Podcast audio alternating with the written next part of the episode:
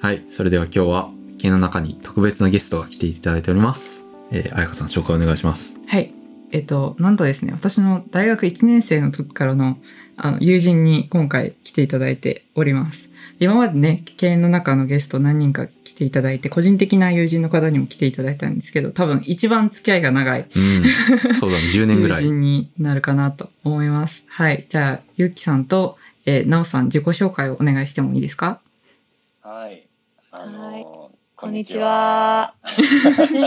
こんにちは。今日よろしくお願いします。ありがとうありがとうございま。す。じゃあ僕からえっ、とはい紹介してもらった幅ゆきと言います。えっ、と、はい。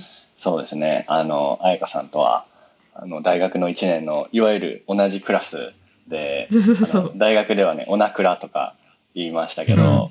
言いますでねあ。の僕は大学卒業後あのアメリカの大学院に行きまして、えっと最初コロンビア大学っていうニューヨークの大学で修士号を取ってでプリンストン大学に、えっと博士号を取りに移って今あの、まあ、もうちょっとで終わるぐらいの感じでなので、はいはい。うんあご専門は何をはい、研究されてるんですか、えっと専門は、えっと、進化生態学イコロジーエボリューショナリーバイオロジーってこっちでは言うんですけど進化生態学を、えっと、主に研究してて特にあのゲノミクスとかを使った、えっと、生き物の進化の推定とかだったり、まあ、あとずっと昔から行動に興味があってだからそこは結構共通してるその彩香さんと共通してるとこかなと思うんですが、あの僕は特に野生動物の行動とかから、まあ、スタートして、で遺伝そこでゲノミクスとかを使って、その野生動物の行動とその分子基盤みたいなどういう遺伝子があの野生の動物のこんな面白い行動をコントロールしてるのかみたいなところを、まあ、究極の、うんうんまあ、それを理解することを究極のゴールとしてあの頑張ってるっていう感じです。で研究対象としては今、あの蚊モスキートうん。の研究をやっていて、まあ後でもうちょっと詳しくうん。話せたらなって。はい、はいぜひ詳しくはい聞かせてくだせてください。さい。買って珍しいんじゃないですか、蚊はね、でも最近実はすごいホットな分野なんですよ。じゃあちょっと詳しく聞きたい。はい。そう。いや、なんか、これだけ聞くとめっちゃ賢そうじゃないですか。で、はい実際すごい優秀な研究者なんですけど、まあ私含め、私とハワ君は結構、なんていうか、熱力学の、こう、なんだろう、試験とかで、こう、頑張んなきゃいけなくて、こう、一緒にこう、ミスドにこもって試験勉強してたってい。いう記憶そういうがね。戦友なんですね。ミスドは結構キーワードになってくるかな。ミスドは我々の、永遠コーヒーおかわりして一緒に頑張ってたんだね。そうそうそう、コーヒーを買われて確かにおかわり無料ですからね。そう、あの、大学生のね、本当になんか研究とか始める前の時に、こう、必死にテスト勉強していたや本当ね、なん仲かもはや なるほど。はい懐かしすぎて、ちょっと。う ん懐かしすぎてね。よかったね、一緒に乗り越えられて。うん今日はもう一。人、はい。じゃあ、なおが。はい。今日は呼んでいただいてありがとうございます。えっ、と、ゆうきの妻のなおと申します。と私は、まあ、大学も違くて、えっ、と、日本で働い、医者として働いてたんですけれども、2年前から、えーニューヨークにあるコロンビア大学の公衆衛生大学院という MPH というプログラムで、うんうんえーっと、今、修士課程で学んで、もうすぐ卒業するところです。で、一応卒業は決まりました。やっと。おめでとうございます。ありがとうございます。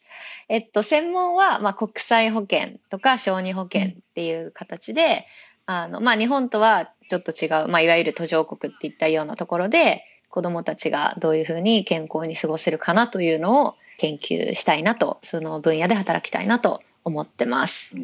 はい。うんで、コロンビアにいる間は、まあ、ウガンダの子供たちの研究とかをしてました。アフリカの。はい。すごいですね。実際にこう行ったりとかもするんですか？はい、去年は本当は行ける予定だったんですけれども、コロナで、あの全部リモートで実習しなさいっていう大学からの指示で行けなかったんですけれども、うんえーっと、ちょっと今日中に粘って粘ってお願いをして、今年のうん6月にもうすぐ行けることになったので、ちょっと楽しみです。うんはめでたい。よかったね。すごい。うんまさか卒業いけることになるとは。そう、卒業してから。確かに確か もう卒業できてるはずだけどっていう。そうそうそうなるほどね二人とも、まあ、広い意味では、生物系って言ったらいいのかな？の研究をしてる。いや、まあ、ちょっと、だいぶちょっと、方向性が違うけどね。なるほど。でもアメリカで、こう、研究をしてる。二人ともね、アメリカで研究してる。でも二人ともコロンビアで、こう、修士を取ってるけど、時期は違うってことですか？そうですね。そうですね。全然、僕が取ったのが3年、あれ？いや、5年。5年前。結構じゃずれてはいるのか。で、そうそう。だから、うん、ね、後輩に当たるんですけど。確かに。いや、でもその間、お医者さんとして活躍されていたので。働いて。はい。でもね、彼にいろいろコロンビアの話も聞けたのは、あの、進路を選ぶのに助かったかなと思います。はい。確かに。なんかずっとナオさんのことをめちゃめちゃすごいなって思ってて、で、なんでかっていうと、まあ、5年遠距離してるんですよ、この二人。それで今やっと、まあ、ニューヨーク近郊で一緒に暮らしていて、やめちゃめちゃすごいなっていうか、一応私たちも1年間だけ遠距離してたんですけど、ね。うん、1年国際遠距離してたからこそわかる5年の凄さ。凄さ、確かに。あちなみに、お二人は結婚されてはい、はい。おめでとうございます。はい。結婚されておめでとうございます。ありがとうそれまでに5年間の国際遠距離があって、で、その後ってことですよね。そうですね。いや、今は一緒に住まれているっていうことですね。今一緒にニューヨークの近くで住んでて、で、そうですね。だから5年遠距離って言ってもらったんですけど、日本でもその一応付き合ってて、一応っていうか日本で付き合い始めたんですけど、日本で2年間で、うんうん、こうアメリカ、日本の遠距離が、まあ、4年かな？厳密には。結婚するまでどうだったかな ?4 年 ?4 年ぐらい。出会ってから付き合うまではまたその3年ぐらい多分あって。で、そうだね。はい、っていう感じですね。かな？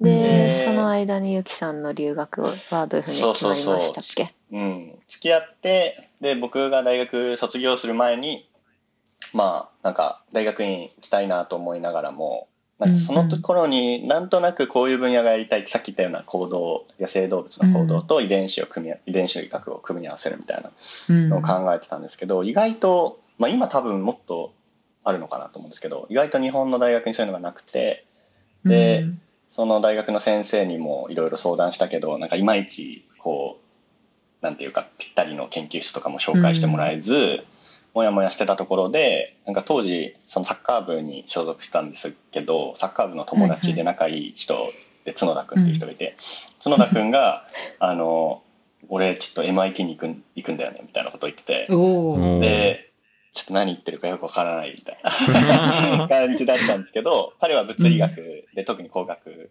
物理工学やってて、で量子コンピューターを作るみたいな話をしてたんですけど、なんかアメリカの大学院のいろんないいところなんかこう、うん、まあ、研究がすごいだけじゃなくて例えば博士課程の学生には給料が出てその、うん、なんか困らないよとか、うん、なんかそういう、まあ、いろんないいところをこう洗脳されてあこれはアメリカに行った方がいいんじゃないかみたいな感じになりまして。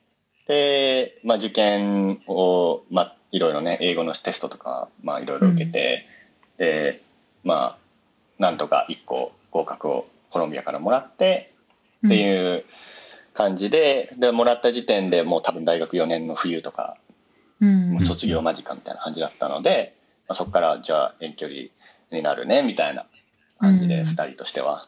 そう、ね、は。割と突然ね、あコロンビアに行くことにしたよっていう。っていうような。衝撃。そこはあんま相談とかなかったの。準備してるのは知ってたんですけど、なんか、あんまり現実味があるようなないようなみたいな感じで、こう聞いてたんでどうなるのかなと思っていたら、あ、受かったから行ってくるわっていうような、じゃっていう感じで。じゃね。なので、おうってちょっとびっくりしたけどまあ個人的には留学とかも、まあなんか興味はあったので、あのまあ楽しそうかなと思って行ってらっしゃいという。あんまり当時は何も考えてなかったね。最初はその修士2年の予定だったんですか？それとも PhD も含めて考えてたうん。えっと、結構 PhD に行きたいなっていう気持ちはもともとあって、でも、その PhD に直接、まあ、行くことも多分可能なんですけど、それは全然うまくいかなくて、で、修士に行くことになって、で、僕の、ちょっとその時、なおにどう言ってたか僕はわかんないですけど、僕の心の中では、なんか2年間チャチャレンジしてみて、で、当時研究っていうものが何かもよく分かってなかったので、うん。それうんで、うん。なんかまあ自分が面白いと思えるかと、あとまあ通用しそうかみたいなところで、その最終的に職業として、まあ PhD にこうコミットするみたいなことをを決めようと、まあ2年間の間に、あの、思ってたと最初は思いますね。で、うんうん。まあやっていく中で1年、1年半ってこう経つ中で、あ意外とやれるなっていうのと、あと、うん。まあ本当自分が思った理想の研究ができてるっていうのが実感として出てきて、じゃあ残ろうみたいな感じになったっていうのが、僕の頭の中ではそうなってます。うん。なるほど。いや、なんかでもすごい気持ちわかりますよ。やっぱ行ってみないとわからないし、こうやってみるまで、こう、俺はこれで食ってくからと宣言できないから、そういう意味で、そうそう。こうなんだろう。ね、こう、じゃあもうこれは何年コースですって言えないっていう気持ちすごいわかります。うん。うん。うん確かに行く前になんか特にその2年で帰ってくるねとかっていう約束は別にね、うん。なかったしあーそうかまあなんかそのうん。試したいっていう、うん。まあその気持ちは確か伝わってたのかなっていううん。ので、うん。あそうかという。じゃあ、えっ、と、そうだね、修士が終わって、僕はその博士にもう行きたいと思って、まあいっぱいアプライして、で、その、まあプリンストン大学に行けることになって、で、まあ PhD をスタートして、で、私はその時当時は、まあ、大学を卒業する頃っていう感じだったので、で医まあ、自分の6年。まあそうですね医学部のまあ6年生で卒業する頃っていう感じで、まあ、自分も自分で国内の就活、まあ大したあれじゃないですけど、まあ、就活にまあ一生懸命だったっていうようなうん。感じだったかな。うん。ででそうですねその PhD に行くっていうのを聞いてあこれはより長期コースが決まったんだなっていうのが こうちょっと現実として分かって、うん。でそのあたりからちょっとどう今後どうしようかなというのはまあ考えつつそのままただ惰性というか、まあお互いに仕事が忙しかったりとかね。そうだね。そうですね、うん。なんかこうメイン距離が続いたなんかこう原因の一つにそれぞれがやりたいことがうんそれなりうんうん。に手元にあって、うん。それに、うんまあなんか一生懸命やってる間にただ時間が過ぎ去っていったというか。距離の秘訣は忙しくすることですうん。ね。忙しくしてなんかなるほど。それぞれが目の前のことにねなんかね、うん。こう忙しくすることっていううん。のは一つある気がしますね。なんかでも、その二人でキャリアを作っていくっていう感じがあるのがすごいなと思ってて、なんだろう、その、あ日本で、その、いお医者さんの仕事をした後に、その、なおさんが今のその大学院受けるようになったきっかけとか、なんかどういうきっかけがあったかとか教えてもらっていいですか？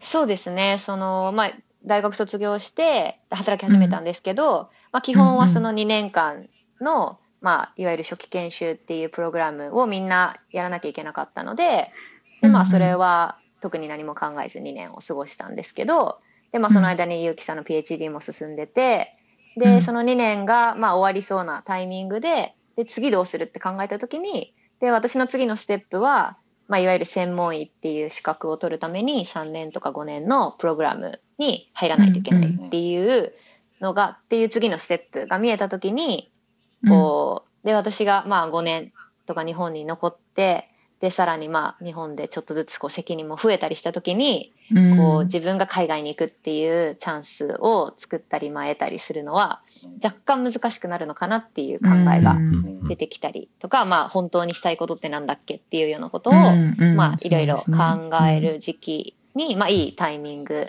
でうんこう作れ、あのまあいいタイミングでそういうのを考えられたのかなっていうふうに思っていて、でそのあたりで、まあ、ゆうきさんとお互いこう将来どうしたいかを、まあ、プレゼンじゃないけど、プレゼン、プレゼンすごいな。うん。中期目標、長期目標。お互いの中期長期すごい目標をねこう提示していっておでーお互いがこう自分のやりたいことをこう極力んこう曲げない。で、うん。かつ、まあ一応二人の関係を続けたいと思った場合に、一応。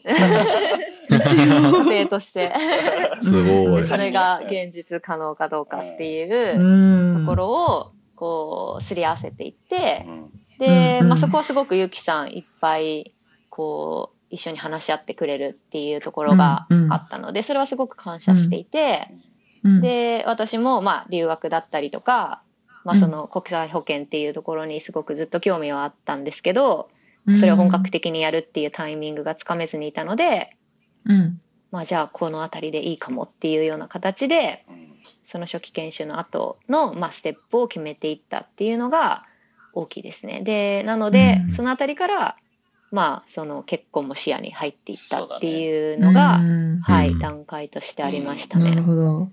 なんか国際保険に興味を持ったきっかけっていうのは何かあったんですか？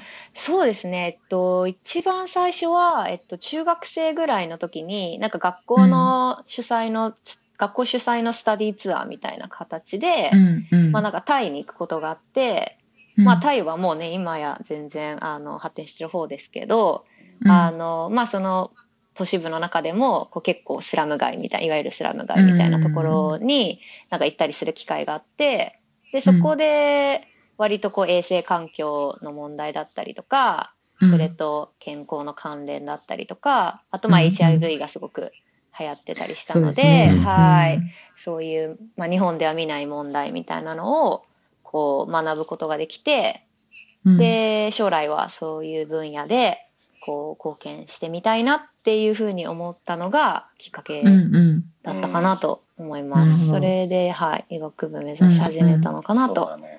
思いますね。う。んなんかうん。僕がその今はなんか例えばり話の中で僕が留学先にしてなおがうん来てみたいな感じになってますけど、うん。なんか大学の時逆に僕は全然留学とかそれまでしたことなかったしそのうん。角田君と話す前は留学を実際に自分が学位を取るみたいなことを考えたこともあんまなかったんですけど、うん。逆になおはあの、まあ、まず中学でそのタイに行ったりしてるしあと、高校の時にあの模擬国連ってはいいうのがありまして、それでうん。なんか全国大会みたいなのであの勝ち上がってニューヨークにすごい。来てみたいなことをやったり国際的な。あと多分その公衆衛生をずっともともとやりたかったっていうのもあってなんか医学部に入ってからもこううん。1週間とかね1ヶ月とかの単位でいろいろボランティアで東南アジアとかに行ったりしてたうんで、んうん、そうそうそう。そう。だかあそうだらったんだ。どちらかというと僕がなんかあこの人すごい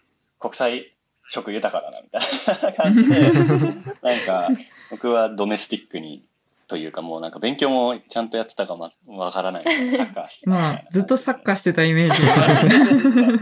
そう。正解だね。だからその医者でもありながら、うん。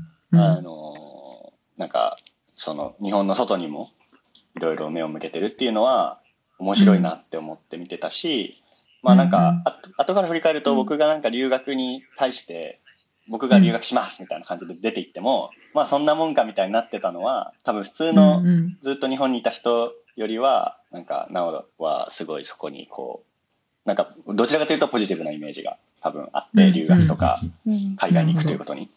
それも、そうですね。ううん。ん。まあ自分自身もね、興味があったし、うんまあ実際になんか楽しそうだなっていうのうんが、うん。まあ修士の話を聞いた時もあったので、うん。なんかそれは純粋になんか応援してみたいな、こう話を聞いてみたいなっていう気持ちはあったのかなと思います。うんうんはい。うん。遊びにも行けるかもしれないし。はい、あの、まさにそうです。うんそれもありますニューヨ。ークの宿ができたって。言って実際にねすごいちっちゃな量の部屋に泊まりに行ったことも。うんありましたね。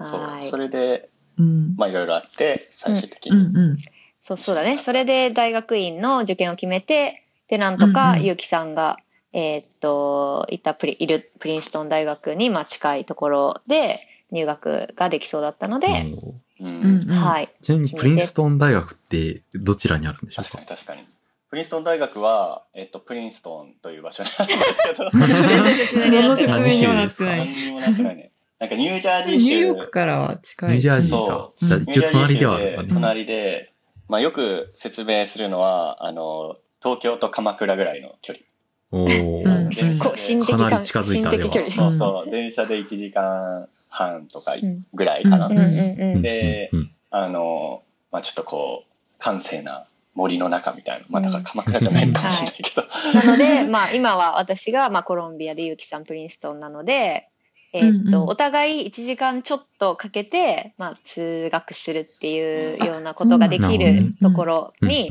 まあなのでそう通勤的な意味では真ん中なんですけど物理的に見るとだいぶニューヨーク寄りのところに住んでます。なるほどね。はい。なるほどうんうんそう。で、えっ、と、実は、ゆうきさんは車で、あの、なんとか通学してるらしいんですけど、あのこのポッドキャストをですね、なんと聞いてくださってるそうなんですね。もちろん。はいああそれが車のきっかけで通勤の中でね。はい。それがきっか確けで今回ゲストに出演してもらうことになりました。そう、これ言うの忘れてた。うん。ありがたい。ありがとうございます。本当に。いいていいやいや、こちら。こそ、あはい。の、毎、毎日というか、あの、通、通勤通勤の楽しみでねあ。の、そう、なんか、犬猿が、あの、新しいエピソード出していたら、即ポチで、そう。そういや、この間ね、ありがたい話した時に、最速チェック。LINE で、あの、ちょっと最近更新滞ってないみたいな感じで。そうですね。ちょっと一時期、文句を文句というか浜田してなかった楽しみにしすぎてそうそうそうリクエストしむしろでもそんな待っててくれる人いるんだと思って、う私んそれがすごい嬉しかった。うん。結構再開というかね、また撮り始めるきっかけに入るでしょなったかもしれないですうん。ね。いや、もうありがとうございま本す。うん当、日本中にうんいると思うし、僕みたいに海外で聞いそう、世てる人も。界中に。そう、意外と結構海外リスナー多あー確かにくて、なんだっけ、えーアメリカの農場から聞いてますみたいな。あいただきましたね。あの、農作業の間に聞いていますっていうお便りをいただいたこともあったりとか。うん、結構ね、ヨーロッパも何人うん。かいる。データでも確かうん5、6 6%ぐらいは日本国外の方が聞いてくれてすごいそうなんですよ。ありがたいびっくり話ですすよね。オーストラリアから聞いてくださってる方も確かいたし。すごいやばーうん。グそローバルなポッドキャスト。う。うん。で、そこ、こなんかね、こ、超ドメスティックな日本語ポッドキャストなんですけど。そうですね。ありがたいことですね。いやーでも本当面白い。なんか日本語にまず触れるのも結構、あの、減ってくる中で、うん日本語で面白くて、でなんか30分から1時間ぐらいの尺で、ちょうどいい、あの、感じで聞かせてもらってるし、あとこれを入り口に他のポッドキャストもなんか NeuroRadio とか、うんあのうんうん。リサーチャットとかあるんですけど、うんうんはい。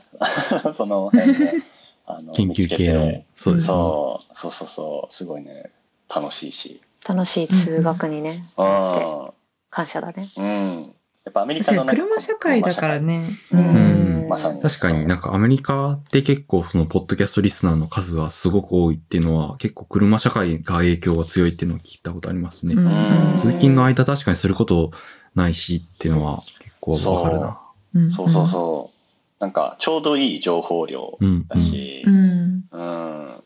なんか、逆に音楽だけずっと聴いてると、なんか、その、本当に、まあ無駄じゃないけど、なんかそれを毎日1時間2時間やってるとう、うんなんかもうちょっと有効に時間って使えないのかなみたいなと思ったりするから。うんみんなね、数時間平気で運転しますしね、アメリカのそうそう人はそう。ん一時そうです間ね僕も今1時間、片道1時間ぐらいのところなんで、そうかそうか。ああ、それを、ねとね。有効にうん使う使えてよかったね。なんかそろそろ、まあ、研究の話も聞きたいなと思うんですけど、なんか、ゆうきさんの最近その、科の論文を発表されてましたよね、あカレントバイオロジー誌に。なんかそれの話を詳しく聞きたいなって思うんですけど、ははいい、はいい、もちろん。いですか？ですねお願いしても。はい、はい。もちろん。えっ、と、まずは読んでくださり、ありがとうございます。えっとめっち、ゃバズってましたね。そう、ツイッターでね、あのーうん。ツイッターでバズるってあるんだ、研究すごい。あるある。なんかアメリカ結構ツイッターを研究で使っ、真面目に使ってる人が多くいいイメージがあって、うんうんで、僕の教授も割とちゃんとツイートした方がいいよみたいな論文出した感じなので、実はあの論文のそのツイートの、まあ、スレッドあるじゃないですか。なんか何,、何個もつなげてみたいな。うん。あれだけで3日か4日ぐらい遂行して、教授と。すご い。そうなんだ何回もツイッターの内容を revise して、GIF とかもこっちの方がいいとかいうのを。あそうすごいいや、なんかあの GIFとかめっちゃ考えてるの想像したらちょっと笑えた。どんな感じの動画作ったすごいんですか？真剣にね。あの、あの、そう、なんか、驚リスナーは私はなんかちょっと見はいてもらえるとあれかもしれないですけど、はい、あの、貼っときますね、あノートに。確かにノート、はい show note とかありがたいねうん show note に、はい、貼っておきます。うん、なんか、そうですね。あの、僕がドラフトを書いてきて、それをうん。なんか直して、またそのコメントに対応してドラフトを直して、バージョン、ツイートスレッドバージョン2みたいな。やばでも永遠ね。延々やってて、はいでもそう、そのおかげで見てくれた人も多かったみたいで。うん。で、うんそうですね、内容なんですけど、はい。なんか、えっと、僕がずっと研究してるのが、その動物の行動のあの遺伝的な進化みたいな感じで、うんまあ、ざっくり言うと行動ってどういうふうに進化して、それ、うん。あの、進化するときにまあ遺伝子が変異して、あの、行動が変わっていくみたいなふうにちょっとイメージしてもらえればいいと思うんですけど、どういう遺伝子がどんなふうに行動を変えていくのかうん。って感じで、うん。まあ研究の興味があるんですけど、まあ、僕らがずっとそのテーマとしてやってるのは蚊の行動の進化。うん。で、まあ、蚊って、なんか、世の中に何千種類っているんですけど、実際になんか、人をこうやってブンブン刺して、どうしいなみたいな感じに、僕らがなってる蚊って、その中で2、3種類とか、まあ、多くても10種類ぐらいなんですよね。で、まあ、何が起こったかっていうと、その、うん。まあ、祖先種と呼ばれるような昔からいる蚊はうん、人をそんなに、えっ、と、ガンガン刺さなかったけれども、人間がこう、うん。世界中にこう、バーって広まったことによって、人間を刺した方が効率的に次の世代に子供を残せるみたいな状況がね、まあ、特に都市とか人間がめっちゃいますみたいなところだと起きてきていて、で、そういう中で、まあ、蚊が行動を劇的に進化させたっていうのを、まあ、例にとって、この短い、まあ、進化的にはまあ何億年とか進化の、まあ、時間はあるわけですけど、スケールとしてはね。うん。進化的にはすごい短い何千年とかの中で、あの生き物がどういうふうに行動を進化させて、それがどういう遺伝子によってコントロールされてるのかっていうのが僕の興味で。で、うん。確かにでも買ってめっちゃみ寿命短いですよね。だからそれもあって短い期間に何千世代も回るから進化が研究できるみたいな。そう、うん。もうまさにおっしゃる通りで、世代時間もとても大事。で、人間にとっては、まあ一世代だけど、蚊にとっては、えっと、うん。200世代みたいな、あうん。の、それからもっとみたいな感じなので、うんまあ、今ね、コロナで突然変異とかいうのも結構聞き慣れたかなと思いますけど、まあ世代時間が短ければ短いほど、こう、突然変異が入る、まあ、チャンスもあるみたいなところも。あるんですよね。で、その僕が今回論文にしたのは、えっと、うん。ロンドンアンダーグラウンドモスキートって言って、ちょっと、うんうん。あの、面白いんですけど、ロンドンの地下に住んでるか、まあ直訳するとそうなりますね。うんうん。で、なん、か、ストーリーが一個あって、なんか、1940年代後半、あ中盤かな？あ初頭か？うん。に、はい。あまあ、第二次世界大戦がもうめちゃめちゃ、こう、わーって起きてたわけですけど、あの、ロンドンは、えっと、ドイツの、まあ、特にナチスの軍隊にめちゃめちゃ空爆されてて、で、うんあの人々はそこの地上からどっかに逃げなきゃいけなくて、その時うん。にその地下鉄がもうすでにあったので、地下に逃げ込んだんですね。そしたら、なんか冬とかだったのに、めちゃめちゃ蚊がいるみたいな感じになって、うんで、こうシェルターでこうやって、あのーこう避難してる人たちがめっちゃ蚊に刺されて、うん一体どういうことやねんみたいな。なんか、地上だともう冬になると全然蚊いないじゃないですか、普通。そうですよね。でうんまあなんか、いろいろこう研究者がその後調べたら、その、どうやら、その地上の蚊とめちゃめちゃ似てるんだけど、その生態がもう全く違う蚊がロンドンの地下にはいると。で、うんまあまず、うんその、まあ、年がら年中いますみたいな。冬の間でも、まあ、ろ地下鉄って結構ちゃんと気温もコントロールされてるから、あの、うんまあ、その、荒廃できるみたいなところもあるし、あと面白いのは、ロンドンって、なんか地上の蚊、ほとんど人を刺さないっていうのが実はあって、なんか、ほとんど鳥ばっかりを刺してるんですよね。はいそれは。なんかその確かに私刺されたことないかも、イギリス。ほら。あ面白い。るほど、すごい。あいないのかと思って実証。た。そうだね。そうそうそうそう。だからなんか、うん。なんか日本より全然刺されない気がする。そそう日本と蚊の種類が結構違うところもあるんですけど、あの、なんかロンドンの人たち、うん。ロンドンの友達、ロンドン出身の友達とかに話すと、あ、なんか夏場はもうなんか網戸なしでずっと窓開けてるよみたいうん日本だとうんうんありえない。うん。そう そうなの。いや、なんか網戸がないんですよ、まず。存在しないし、ないね。しかも冷房ない建物多いから、基本的に窓は開けっぱなしうんうん。で、これ無視大丈夫なのかなって思ってたけど、大丈夫だったわ、今思い返すと。そう。もともとイルカって全然人を刺さないんですけど、だから二重にこうびっくりしてて、まずうん。冬にいるっていうのもやばいし、かつうん。確かに。めちゃめちゃ人を刺すっていうのもおかしいみたいな感じになって、で、まあロンドンの地下に当時、その、まあめっちゃいたから、まあ、ロンドンアンダーグラウンドモスキートっていう名前がまあ付けられて、でうん。まあその当時の進化学者は、まあゲノミクスとか本当なかったので、まあいろいろこう考える中で、まあ見た目もほぼほぼ一緒だし、地上からこう地下にこう適応して、で、まあたまたま地下にフラッと入ったかが、まあそこには人とかしかほとんどいないわけじゃないですか。刺すうん。生き物としてはね。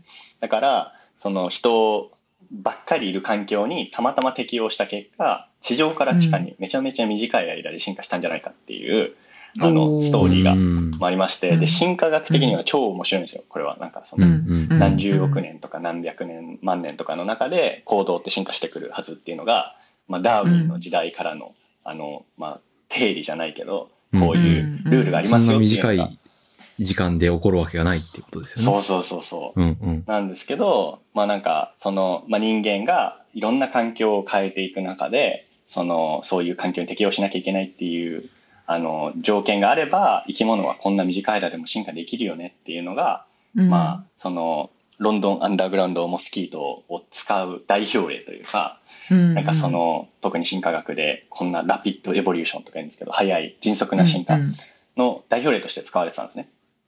で、僕も教授も、あ、このけん、この顔面白いけど、なんか、ちゃんとその進化を理解するためには、まあ、ゲノミクスとか、もっとデータを使って、いろいろ解析しなきゃいけないし、かつ、それを使ったら、どの遺伝子がどういうふうにその行動を変異させたのかっていうのもうん分かってくるだろう、みたいな。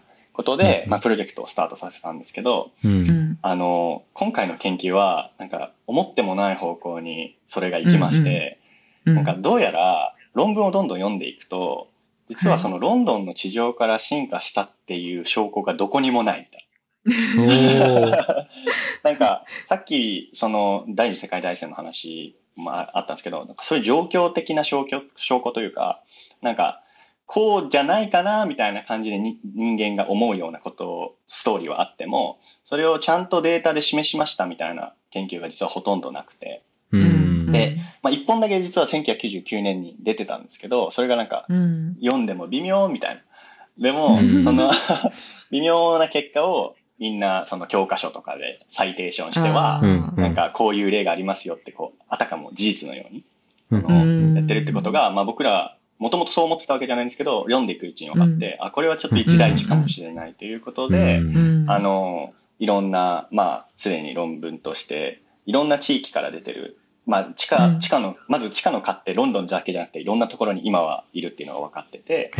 なので、まあ、これロンドンで別に進化したとは限らないよね、みたいな感じで、うん。いろいろ調べていくうちに、どうやら、なんか遺伝子的にも、あの、まあ、生態学的にも、あの、南の方、えっと、まあ、ヨーロッパの中で南の方、例えばイタリアとか、まあ、もっと言ってき北アフリカとか、まあ、さらに南に行くと、まあ、ちょっと中東とかエジプトとかその辺の蚊が、あの、年がら年中、えっと、まあ、いて、人も刺してて、っていうような、うん。こう、生態学的にすごい地下の蚊に似てるポイゾンみたいなやつが、あの、うん。地上の、南の国々の地上にいるっていうことが、まあ、分かってきて、うん。うん。で、まあ、そのバラバラだったパズルを、まあ、いろんな、えっ、と、研究を、まあ、メタ解析みたいな感じで、あの、ピースを合わせていくと、まあ、ストーリーとしては、なんか北の方は鳥ばっか刺してるやつ。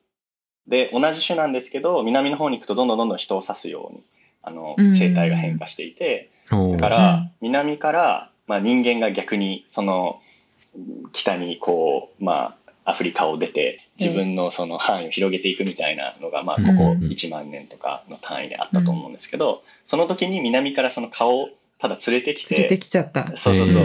で、まあ、地下の、こう、地下鉄みたいなでかい、えー空間かつ、うん。まあ、温度とか湿度もちゃんとこう、年がら年中それなりに快適だよ、みたいな。うん。ところが、できてから、その南のやつが一緒に入ってきただけなんじゃないかだからまあ、進化のストーリーとしては、そんな100年でボンって突然生まれたんじゃなくて、うん。あのまあうん。南北の中でうん、こう、自然に生態学的に分化したものが、最近人間の動きと一緒にロンドンの地下に来て、でも、うん。ほとんど見た目は変わらないから、ロンドンの人たちにとっては、なんか突う然、ん。新たな、こう。変異体が現れた。うんあの、映ってしまうっていうのが、まあ、僕らの論文のその、まあ、用紙。うんうん、で、うんうんうん。えっと、まあ、やっぱ、面白いところとしては、まあ、教科書的な例が、実はうん、そんな感じではなかったんだよっていうのが、うん。まあ、一つパンチラインで、うで、ん。まあ、その続きとしては、それを、じゃあ、今度は大規模なデータで、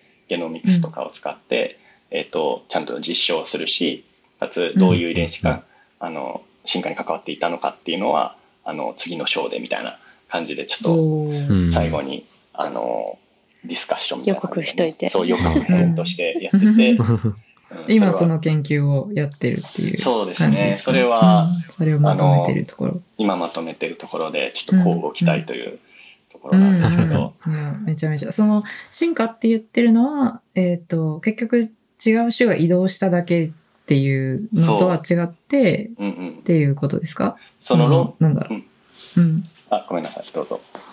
ああ、いやいや、えっ、と、その、いや、どういうことなのかなと思って。あはいはいはい 進化っていうのは結局その移動しただけっていう結論だったとすると、な、何の進化を調べているのかなっていうのはちょっと気になったっていう。そう、それは結構グッドポイントで、じゃあ、うんそもそもなんで北の川は鳥ばっか刺してて、南の川は人を刺してるんだっていう話に、になると思うんですけ。ど、あそれはめっちゃ面白い。うんなんか僕らの、まあこれは仮説なんですけど、あの、南の方って、まあなんかちょっとイメージしてしず、日本にいるとイメージしづらいかもしれないんですけど、ぼ僕もちょっと調べて初めて分かったんですけど、南の方ってどんどんどんどん乾燥するんですね、うんヨーロッパのあたり地中海とか、そうそう。ですよね。そう。で、もうエジプトとかに行くと、もう基本的にカラカラの、まあ、砂漠みたいな感じで、でまあなんかナイル川があるところだけめっちゃうん。緑があって人が住んでるみたい。な感じなんですけど、だから、えっと、買って、まあ、ボウフラとか、まあ皆さん知ってるかもしれないですけど、うん。水がないと子供を次の世代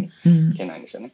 だから、えっと、そういう砂漠みたいなところには基本基本的に飼っていないんですけど、うん。あの、人間が大体、その、まあ、歴史の中で、その、うん。シビライゼーションとか、まあ、うん。えっと、えっと、川の農業とかを、文明を、うん。そうそうそうそう発展させたのって、まあ大体数千年前から1万年前ぐらいで、しかもそれが始まったのってエジプトとかのあたり、うん中東のあたり。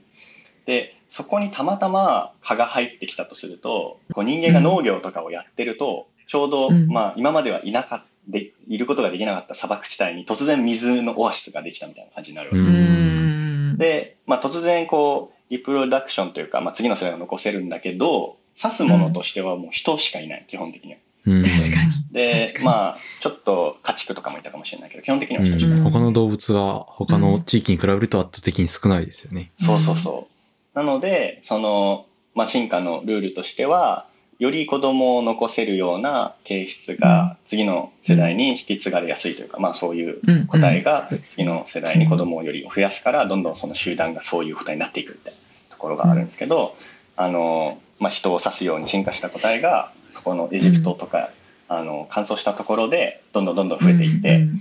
で。そこでまあ人を指すようなうん。蚊が生まれたと。で、北の方に行くと、まあもっといろんな生き物のオプションがあるし、まあ確かに鳥も刺してよかったよね。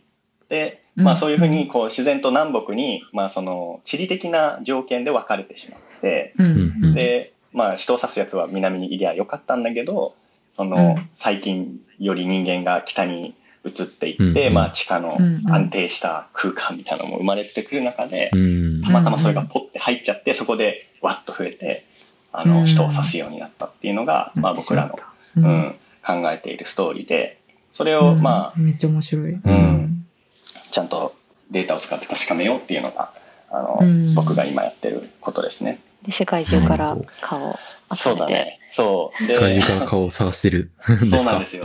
で、すごいあの、いその進化の研究をする上で大事なのが、まあちゃんといろんなところからサンプルをするっていうのと、うん。まあ、データをしっかり取るっていうので、まあ、データ僕の場合はゲノムデータとかを使ってるんですけど、その世界中にもう地下の蚊っていうのがいるのが分かってるので、その地下の蚊がどういうふうに、あの、世界中に生まれたのかっていうのをやるために、今なんか大体50カ国ぐらいの蚊の研究者と共同研究をしていて、その人たちが地上も地下も、あの、サンプルを集めてくれて、で、プリンストンにみんなわーってサンプルを送ったり、うん。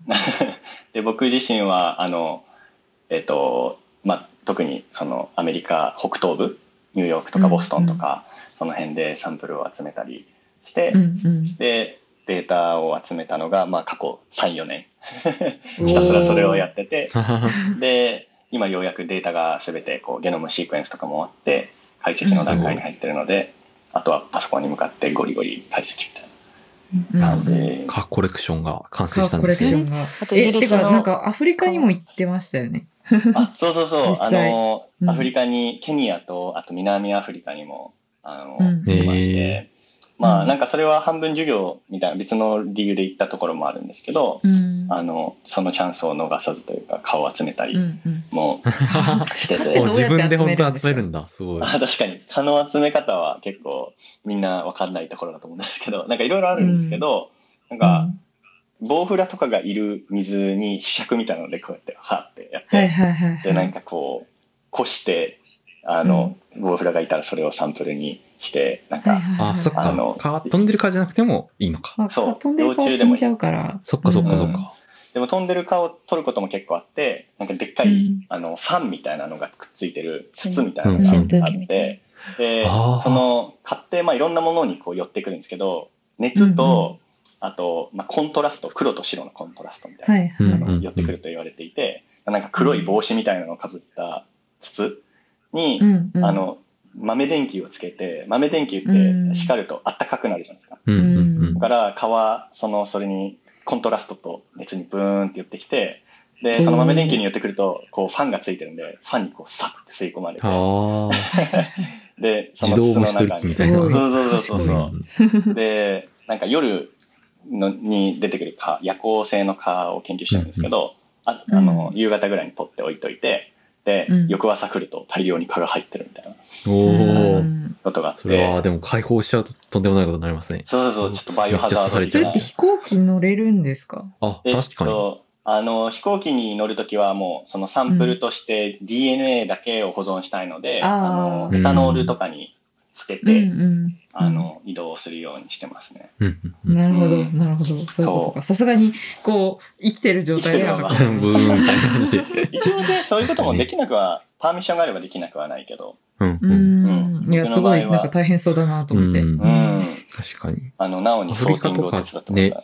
別の地域だともう買って、こう伝染病のね、媒介マラリアとか、うんまあとしてもやっぱ問題ではあるので、そういうのは大変そうですよね。確かにそうですよね。間違いない。そう。そう。共共同そういうで研究者も。もリスクとかは大丈夫なんですか？そのいろんなところから顔を採集してっていうのは。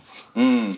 一応、なんか死んでいれば、あのー、ウイルスもそんなに媒介しないっていうことが分かっている。うん、アクティブには媒介しないっていうのが分かっているのうで、んまあ、パーミッションがもちろん必要だったんですけど、一度パーミッションを取ってしまえば、あの、サンプルをもらうことはうん難しくないかなっていう。感じですね。うん。すごい。うん。いやでもやっぱりね、蚊っていうと、まあ今まで全然その生態学的な面白さってところにすごい注目してましたけど、うんうんなんか一番多分この世で人を殺している生物が蚊、うんああ。実は。うんうんうん。なんかクマとかサメとか、いやサメって実は全然人殺してないらしいんですよ。その映なんか画は無限にあ殺してるるけどね。順みたいに並んでるやつを見たことあるんですけど、うんうんうんうん。まあ、蚊が圧倒的に。蚊が圧倒的1位だった。そう、うん。毎年、その、媒介する病気によって顔、うん。あー人をめっちゃ殺してるっていうのは、蚊が一番で、ちなみにうん2番目は人間なんですけど、すごなるほど。い皮肉なことに。は考えつかな話だそうそうそうそう。でもそう、まあ、だから、蚊そのものがっていうことではないけど、その伝染病はっていうことですようんね。媒介してってことですよね。その通り、なるほどその通り。。なんか、ちょっとすいません、サイエンスの話に一瞬戻って質問があるんですけど、はい。その、アンダーグラウンド、地下の蚊と地上の蚊っていうのは食性全然違うって話だったじゃないですか。鳥を噛むのと人を噛むの。うん。それは交配はするんですか、ああ、それもね、めちゃめちゃ大事なポイントで、うん。えっと北にいると、後輩、えっと、まず行動的な観点で見ると、別に後輩をすることは不可能ではない。で、子供も、なんか無理やりこう、同じエリアに入れたら、あの、子供を残すみたいなことはあり得るんですけど、でも、その生態学的に、えっ、と、かなり違ってしまっているので、同じタイミングで、そう、出会うところ、出会うっていう可能性がかなり低かったり、あとは、実際に出会ったとして、例えば、その地下の子がふってこう地上に出て、まあ、地上の蚊と交尾して子供を産んだ場合でも、その、地下の蚊は地下の蚊の特性をこう次世代に残すっていうことが起きるので、例えば年がら年中その交配して子供を産むっていうような行動が地上に残っちゃったとしても、冬になったら寒すぎて死んじゃうじゃないですか、そうやって、この子供残そうとしても。だからこう結果としてその2つの種が2つの種というか2つのまあなんかフォームって呼ぶんですけどなんかこう集団みたいなものが交わら交わらなくなっているっていうのがまあ我々の考えてるところなんですけど、えっと、南に行くとそのそういうなんかルールなんとなくのルールみたいなのが崩れていって徐々にその2つの中間みたいなやつが出てくる。んですよね。だから面白いことにその南ヨーロッパとかだと鳥も人も刺すみたいな蚊が観察されていてでそれが実は一番病気的には危なくてその今回のあのコロナでもちょっと話題になりましたけどスピルオーバーって言って、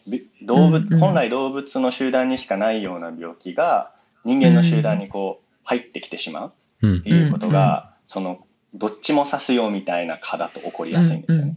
そうですよね。それはね、防ぎたいですよね、非常に。そうなんですよ。蚊の進化というか。うん。そうそう。か。その種も、ロンドンアンダーグラウンドモスキートも、ロンドンの地上にいる蚊も同じ種ではあるってことですね。そうなんですよ。その一応家交配ができる。うん。うん。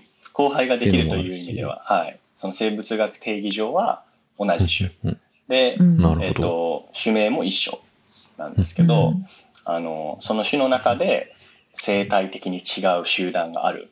英語だとイコタイプ、うん、エコタイプとか言いますけど、そういう、あの、中で地上のか地下のかっていうのが分かっている状況です。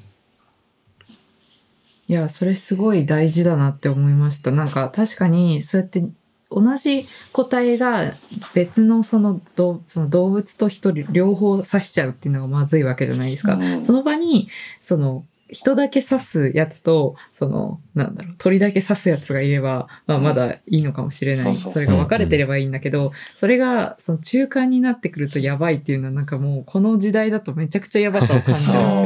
伝染病という観点ではそうですよね。うん、そう、コロナでそれもなんか、ね、それをどうやって防ぐかっていうのめっちゃ大事な問題な気がする。うん。うんそう。で、なんか、今、地球温暖化が騒がれてるじゃないですか。うん、で、今言ったように、南の方に人の蚊、で、北の方に鳥の蚊っていうのが、今、なんとなく分かってるんですけど、あの、僕ら実は、その、今の研究のティーザーじゃないですけど、ちょっと、あの、まあ、推しの一つ、結果の推しの一つが、まあ、今はこういうふうな分布になってるよと。で、まあ、気温とかで分かれてる部分もあるんですけど、どんどんどんどん地球が暖かくなってくると、その南の蚊がどんどんこう北に侵食していくんですよ。でそれだけじゃなくて、その境界部分には、そのハイブリッドみたいなやつが生まれてきてて、でそこで、まあ、病気があの広まる可能性もかなり高くなってる。っていうふうに予測されるので、まあ、将来そのそういう鳥から人へみたいな病気がうつる状況が北の方ヨーロッパの北の方でも起きるかもしれないっていう、うん、うん、確かに、うん、ことがあの面白いなと思いながらちょっと怖いうん、そうですね。そうですね。いや、なんかサイエンティストとしてそういう現象が面白いっていうのと、これどうにかしないとやばいなっていう人類として怖いっていう。人類として怖いっていうの両方ある気がする。なんかその後輩に関して言うと、なんだろう。こう、不妊の蚊と交配させるみたいなのって、こう、ある、こう、Google とかがプロジェクトでやってたりとかあると思うんですけど、いろんなエリアで。それって実際どれぐらいうまくいってるとか、なんか蚊の研究者にどう思われてるのか知りたいなと思って。ちょっと多分蚊の研究者の間では、うん、うんどうなんだろうね、みたいな感じなのが、えっと、まあ正直なところで、結構やっぱ、あの、端的に言うと進化って、まだちゃんと分かってない。うん、あの、うん、ということがあって、まあなんかあのプロジェクトは、えっと、いわゆるジーンドライブっていうシステムを使ってて、なんかうん。自分たちがこう不妊になるような遺伝子を、うん。まあ、実験室で蚊にブチって入れちゃって、で、それを自然に話すと、理論上はどんどんどんどんその不妊の遺伝子が広まっていって、で、まあ不妊だけの個体になったらそこが、集団は絶滅するみたいうん。な、あの、感じになるし、実験室でそれを何度も、あの、繰り返しやっても100%に近い割合で成功するんですけど、実際に野に放ってみる実験を、まあそれこそ Google とか、あとオックスフォードの、なんだっけな、オキシテックじゃないや、なんか、まあその、あの、バイオテックがやってるんですけど、なんか知らないけど突然変異が起きてうまくいかないみたいな ことがあ結構あって、だから、まあ分からない。何が問題かはちょっとまだいまいち分かってないっていうのがうん。正直なところだと思うんですけど、でも、その成功例もなんか島とかだとうまくいくみたいな話が確かあって、ちっちゃい島で、その突然変異がそんなに起こるような余地を、まあ時間的にも空間的にもこう許さないみたいなうん。状態だと、うまくいくことも、例もあるみたいなので、えー。あそれは所的にね。ちょっと納得感というか、ありますね。うん。他から入ってこないからっていうのは。うん。じゃあもう、そこでは、そのエリアでは蚊を、まあ、ある意味絶滅させることができた。そうそう ことなんですね。そう。で、まあそれは伝染病の予防っていううん。目的のために。うん。そう、それでも全然いいと思いますね。なんか、その、可能、可能全滅が、まあ、究極的な目標ではなくて、まあ、例えばうんマラリアがめっちゃ流行っている地域で、うん局所的に、その蚊の数をめっちゃドッて減らせれば、その、うんそこから病気がね、蔓延しなくなるかもしれない。確かに確かに。っていうのがそうですね。あの、うんあるので、まあ、それぐらいの威力として使えればいいかなと思うので、んん完璧じゃなくてね別になんか、うん。うん。顔を絶滅させなくても、こう、ここがやばいみたいなホットスポットが、まあ、同定できたらそこにそういうのを放って、で、まあ一定期間は、その、ちょっと減るけど、まあまた盛り返すけど、まあしか、まあその頃にはちょっと病気が落ち着いてるみたいな感じになったりとか、うんそうそうそ売るから、まあなんかその技術の開発自体は大事なことな気がしますね。う。うん。うんそう。で、面白いのが Google はそのプロジェクトをデバグって呼んでて、バグだから。がむ虫だから。そうそうそう。なるほど。エンジニア。確かに確かに、そう、うん面白い。で、うちのラボちょっと共同研究したりしてるので、あ、そうなんですね。うん、僕は直接関わってないんですけど、うんうん。面白い。ちなみに Google って呼んでるのは、Google の子会社のベリリーっていうベリリーあ、そうそうそう、その。通りです。うんそうです、そうです。うん。なんか、科の研究者を雇って、実際にがっつりプロジェクトやってるので、すごいなとうんいうう。ん。うん。確かに確かに。うん。って感じですかね。うん。いや、めちゃめちゃ研究の話は面白かった。うん いやー、よかったう。んちょっと、うん。いやこうして。すごいよく聞かれるクエスチョンかもしれないですけど、こう、蚊に刺されたりはするんですか？その採集ししてる間に。あ、めちゃめちゃ刺されますね。めちゃめちゃ刺されますよね。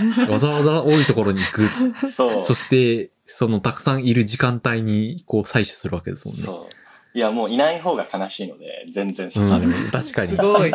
強いなぁ刺されたらいるぞっていうテンション上がっちゃうわけですよね、じゃあ。うんいや、もう本当はい、よし、いるぞってなって、ウキウキしながらトラップ仕掛けるみたいな。すごい。強い。あと強い。あの、研究室では、あの、蚊を育ててるみたいな、あの、うんプロジェクトもあるんですけど、うん、うん。あの、蚊を、まあ、当然血が必、蚊を育てるためには血が必要。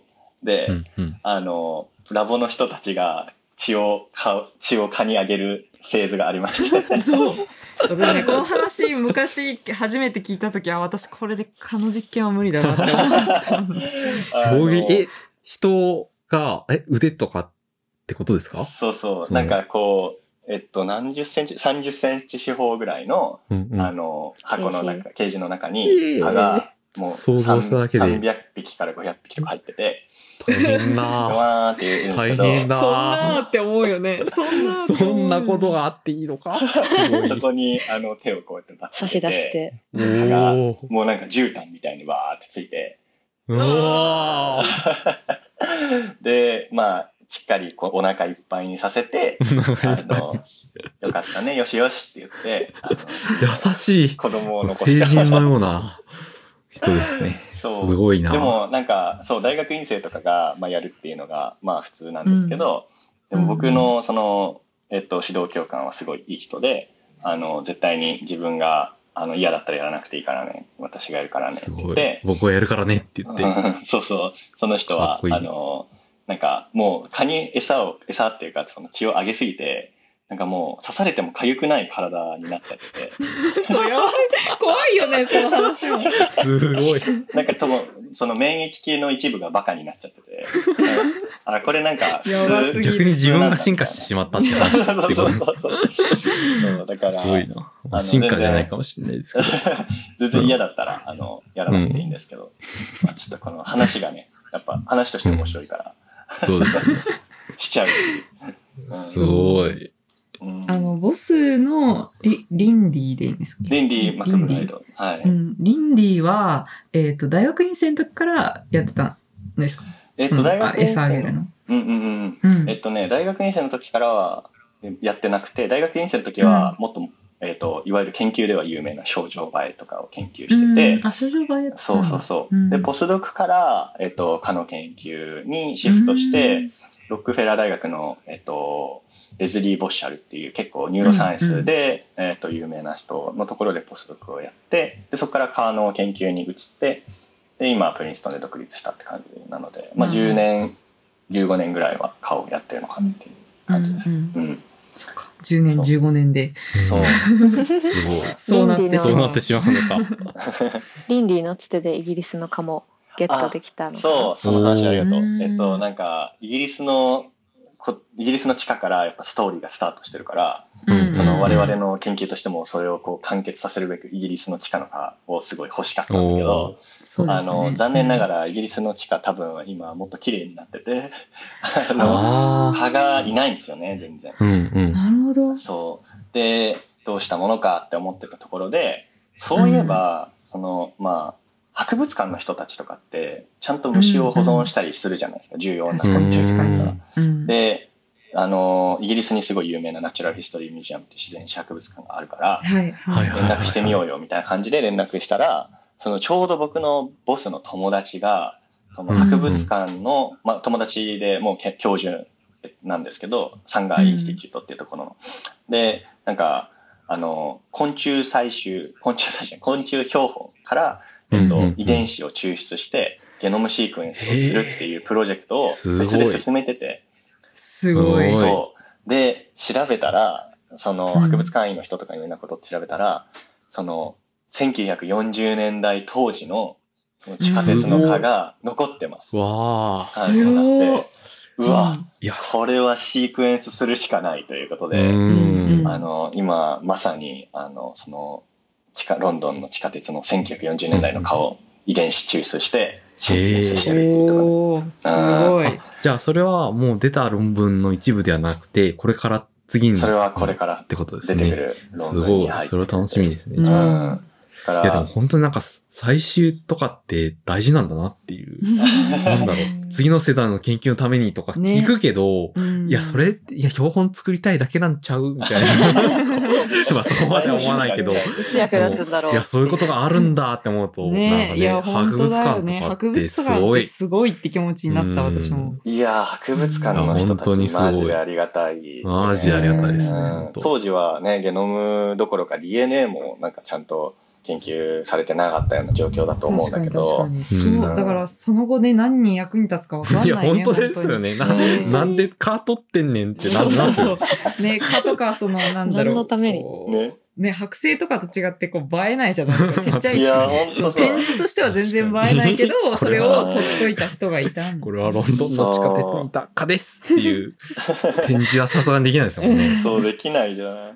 だからなんかう、うん、まあ僕としては、その今、もし、その博物館員とかの人が聞いてるとしたら、もうちょっと感謝の気持ちを伝えたい。いや確かに。うん確かになんか地味な仕事かもしれない いや、本当なんか、や、すごいことだねすごいこ。とですね。そうやって、話私たちが何か残した、その、何、私たちがというか、この世代が残した何かが次の世代でこう、うん思いもよらぬ方向で使われることがあるかもしれない。そうですね。うんだしね、これだけなんていうか、ね、人、人類の安全に直結するような話だし、進化の話とはいえ、うんうんなんかすごい、ね、予想もよらないない感じがするね。そうですね。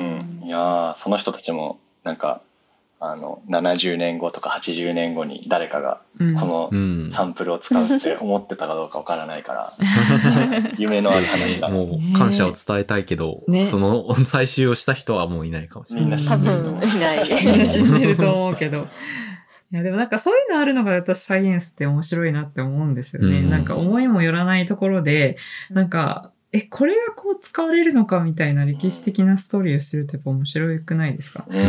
いやーなんか醍醐味の一つかなと思いますうんうねん。そうですよね。うん。ちょっと、そこは交互期待ということで。いや、ロマンがある。楽しみ。面白い。うんうんうんうんでなんか前にさ、なんか私は結構もともと、まあ、行動をの脳の方面から考えるっていうことをやったんだけど、まあ進化にもすごく興味があって、うんうんうんあの、学部はそれこそそういうちょっと行動の進化の数理モデルみたいなの作ったりしてたのね。でなんか、その、なんだろう、進化ってまあやっぱり、こう直接実証的に研究するのってすごい難しいだろうなって思ってたから、うん。なんか数理モデルがいいのかなと思ってやってて、で、今でもそういうの興味あるんだけど、うん。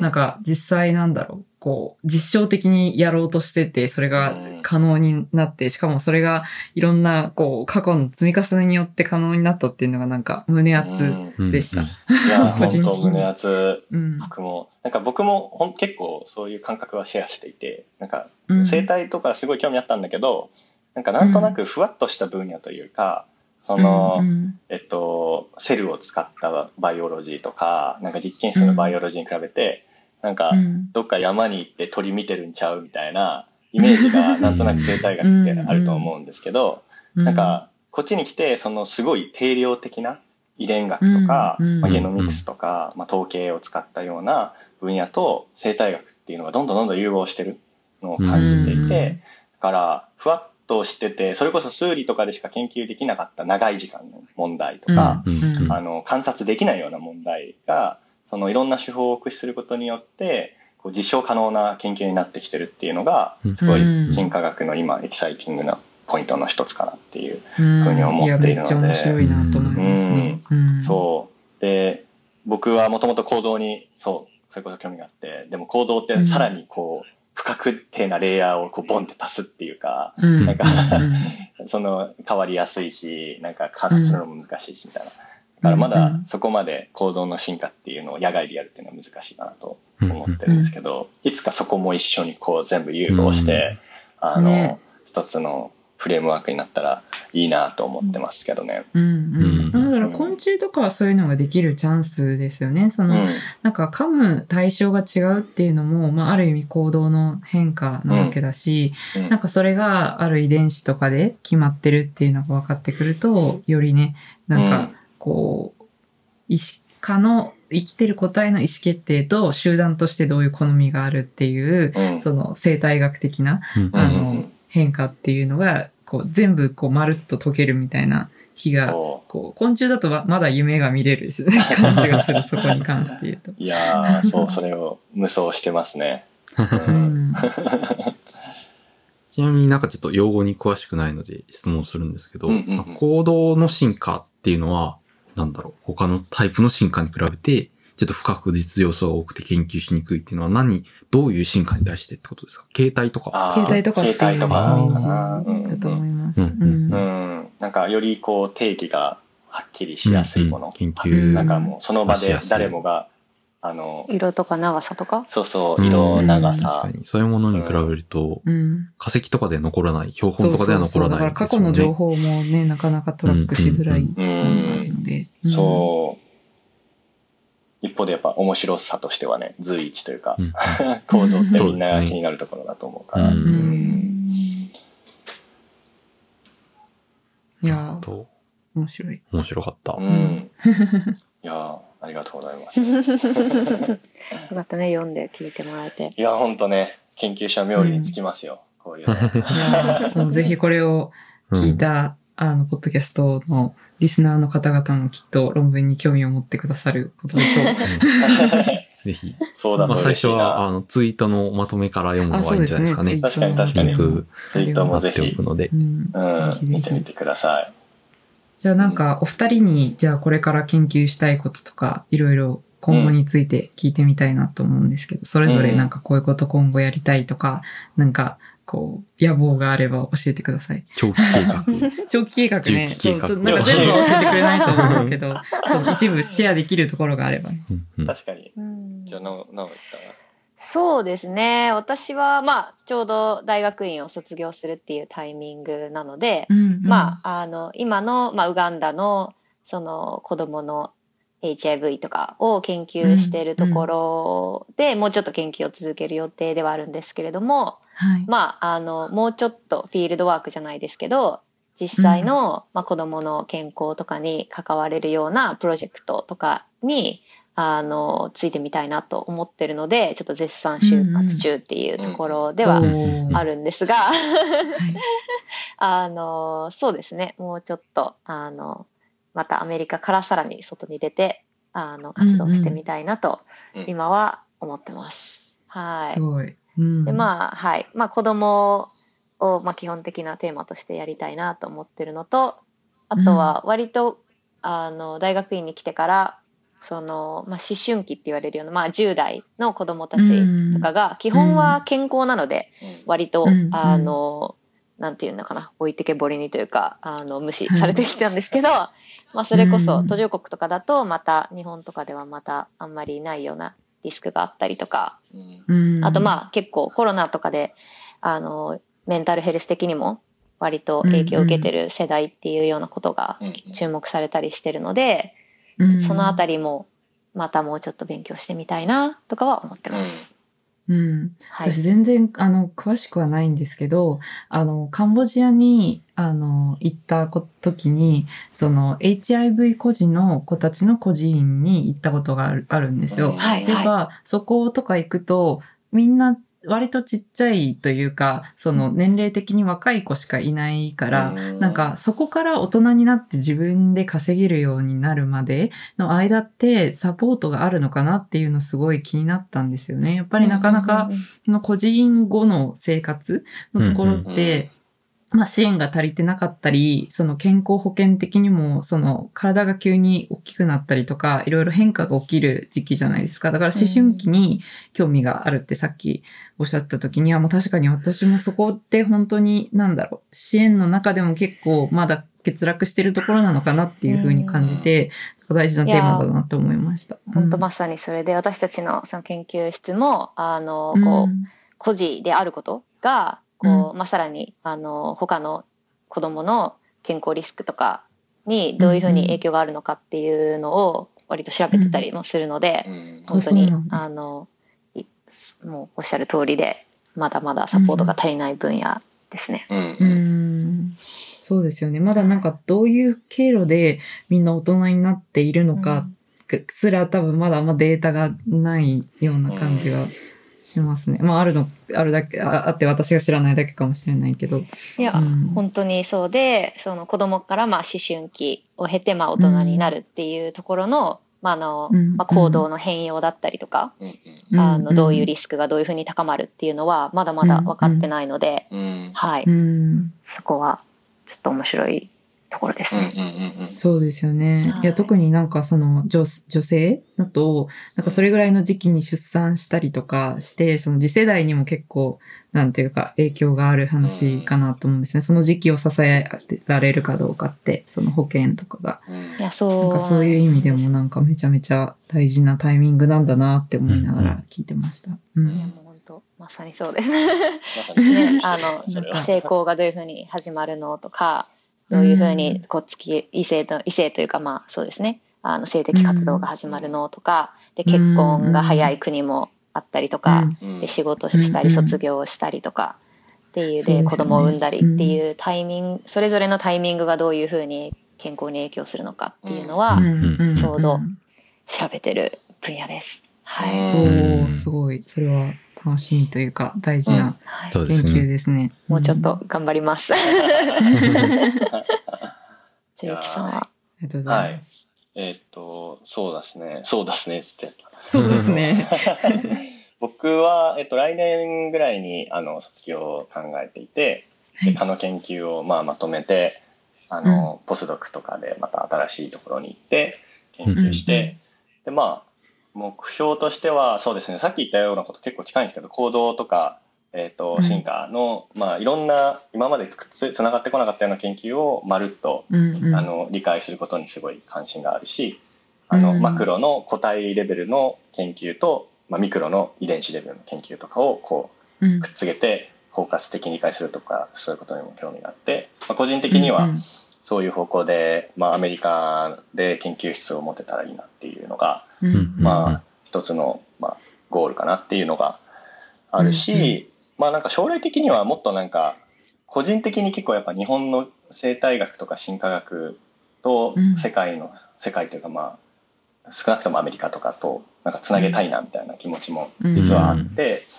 なのでなんか野望としてはねよく直とかでは あの冗冗談半分で言ってますけどあの、日本であの研究所とかを作ってみたいなと思ってて、あのまああのこれねま実はまさにねその経営の中で研究所はどうやってできるとか確かに。なんかいうそうそう。話を何億円あればできるのかっていう何話をしてそうそうますね。何億円の必要みたいな。あのことをすごい言っててあのすごい参考になったし刺激にもなったんだけど。すごいよすごい。かったです。参考になる人がいると思わなかったな。うん。う。ん。そう。でもね、研究所、真面目な話作りたいですよね。うん。そうそうそう。研究所ってすごい夢あるなって思って、うん。なん、か学部の中例えば僕が何々教授みたいな感じになって日本に戻っても、やっぱやれることってすごい限られてるし、うん。あと僕個人が研究できることも限限られてると思うんですけど、うん。なんか場を作るってそれ以上にとっても大きなインパクトがあるなって思って、うん。なんか日本で今進化生態学研究しようとすると、まあ、各大学のこの先生いるよねみたいな感じうん。になっちゃうし農学部まあでもだったり、神経科学もそうですけどね。そう。多分まさに神経科学もも問題がなんか似てる分野として似てるかなっていう気がして、うん。新しい分野日本にとっては新しい分野だったりするから、うん。なんか各大学にそれぞれエースがいていい研究してる人はいるかもしれないけど、なんかこう、うんこの場所に20人すごい人いるよねみたいな。うん。で、その間で全然違う進化の中の分野で違うクロストークが起きたり学生同士が共同研究したりとか、っていうのはやっぱまだまだ難しいと思うので、でもそれが、そのアメリカではやっぱそれぞれ Ecology Evolutionary Biology Department みたいなのがあって、で全然違う分野の人と共同したり共同研究したりするのもあるし、うなんかそういう文化を一つ作るためにあの研究所進化生態学研究所みたいなのをあの、ぶち上げられたらいいなっていうだからそれをまあ でもねそれをするためにはまず自分が研究者としてその説得力があるうん。あの人にならないといけないので、まあ、アメリカとかで独立できたらいいなと思ってますし、うんまあその誰か寄付してくれないかなと思ってますうん いや、すごいいい野望を聞かせていたそうですね。だきました。はいすごい、。ありがとうごいざいました。ありやっぱりがとうございますそういうスケールのでかいことを考えていかないというん。けないですね、我々もね。そうですね。長期計画をね。いやいやいや、うんいや、めちゃめちゃ面白かったですね。いやー本当にうん。なんか二人の、その、一緒に、こう、積み上げていくいくキャリアとか、まあ一緒に、なんだろう。まあ、お互いタイミングがずれても、まあ、海外でそれぞれ活躍する道を探すとか、なんかそういうところから、まあ、実際に、こう、ゆうきさんの研究の話かうん。ら、二人の野望まで、うんなんかすごいいろいろ聞けてめっちゃ面白かったです。そうですね。ありがとうございました。あこちらこそ。ねこちらこそ。うん。いつも聞いてる僕としては、二人の声が、あの、はい。自分と一緒にこう流れてるのが変な気分ですけど、でも本当に10年以上の光栄です。あの縁で、あの、こうしてまた話せてるのは嬉しいですし、まあ夫婦同士で話すっていうのもね、うんそうそう。僕らとしてはうん。あの、面白いことだし。じゃあ、本日はそんな感じですかね。そうですかね。はい。はい。ありがとうございましたありがとうご。ざいました。それではまた次回も聞いてください。さよなら。さよならさよなら。